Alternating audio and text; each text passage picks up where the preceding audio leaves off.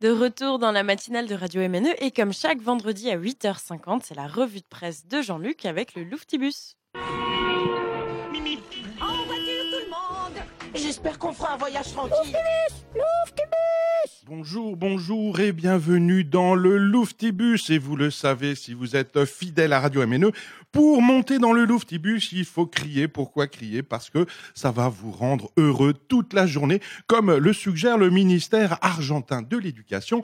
Crier euh, libère de l'énergie qui vous revient en pleine face pendant toute la journée dans vos voitures, dans vos autoradios, dans vos douches, dans vos cafés au lait, dans vos thés au jasmin. Criez tous ensemble dans le studio aussi, bien sûr. 3, 2, 1. Ah et voilà, nous sommes heureux pour une belle journée. Et puis, comme on a parlé uniquement de sujets tristes lors de cette matinale avec l'Union européenne et les malgré nous, eh bien, soyons joyeux, soyons joyeux pour nous intéresser au sommet de la francophonie. La francophonie au sommet, la France en haut du monde, bien sûr, évidemment, avec des Africains qu'on aime beaucoup parce qu'ils parlent français. Et bien sûr, euh, quand ils ne traversent pas la Méditerranée, c'est quand même différent quand ils apprennent à parler français, c'est merveilleux. Hein, donc la France, euh, pardon, le français, cinquième langue du monde, et comme euh, la natalité est forte sur le continent africain, qui est le numéro un en matière de francophonie, eh bien la France pourra grimper dans le championnat du monde des langues et pourquoi pas, pourquoi pas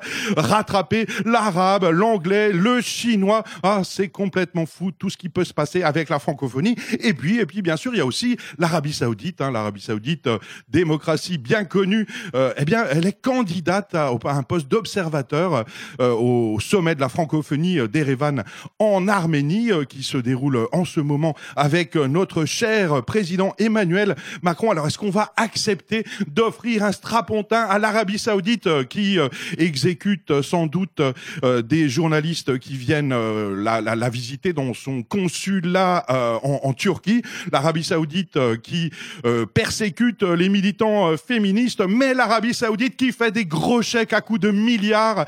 Suspense, débat. Est-ce que l'Arabie Saoudite aura le droit à un poste d'observateur au sommet de la francophonie? Sans doute, évidemment, bien sûr, nous n'allons pas refuser ça à nos amis saoudiens comme nous le demande le monde euh, dernièrement. Alors, euh, ben, l'Arabie Saoudite, c'est bien beau, mais il y a aussi le monde, le reste du monde avec Facebook. Alors, vous vous rappelez tous que Facebook avait euh, perdu euh, quelques dizaines de millions de comptes euh, qui s'étaient évaporés vers une société anglaise qui avait essayé de trafiquer les élections états-uniennes et favoriser l'élection de Donald Trump.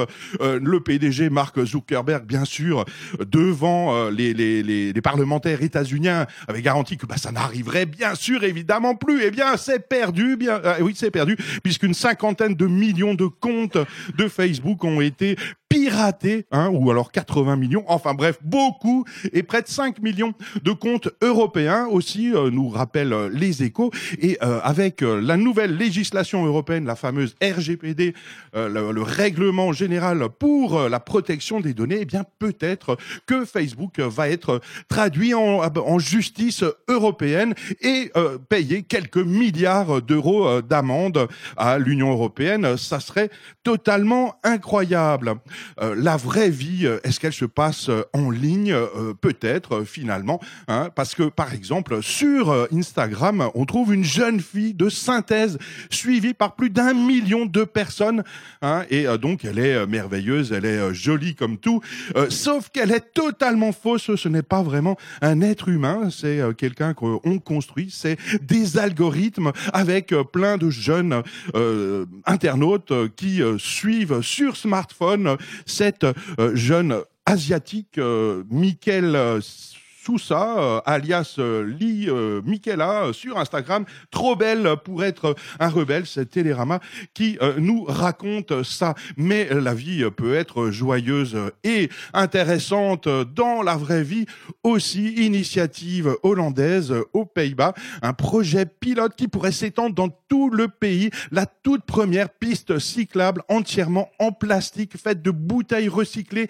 et autres emballages, hein, vient d'être inaugurée dans la ville de Zwolle en, en septembre 2018. Et donc, cette voie de 30 mètres a nécessité plus de 200 000 gobelets en plastique. Donc voilà, à Mulhouse, on manque de pistes cyclables et on a plein de plastique à jeter de tous les côtés. Donc, donc voilà, mesdames et messieurs de la M2A, de la ville de Mulhouse, eh bien, si on transformait nos déchets plastiques en pistes cyclables, ah, oh, quelle bonne idée euh, Merci euh, aux Pays-Bas et à Courrier International de nous avoir euh, lancé sur cette piste cyclable tout en plastique. Voilà, et à bientôt pour de nouvelles aventures sur le 107.5 FM. Eh bien, merci Jean-Luc pour cette revue de presse de bon matin. Frühstück.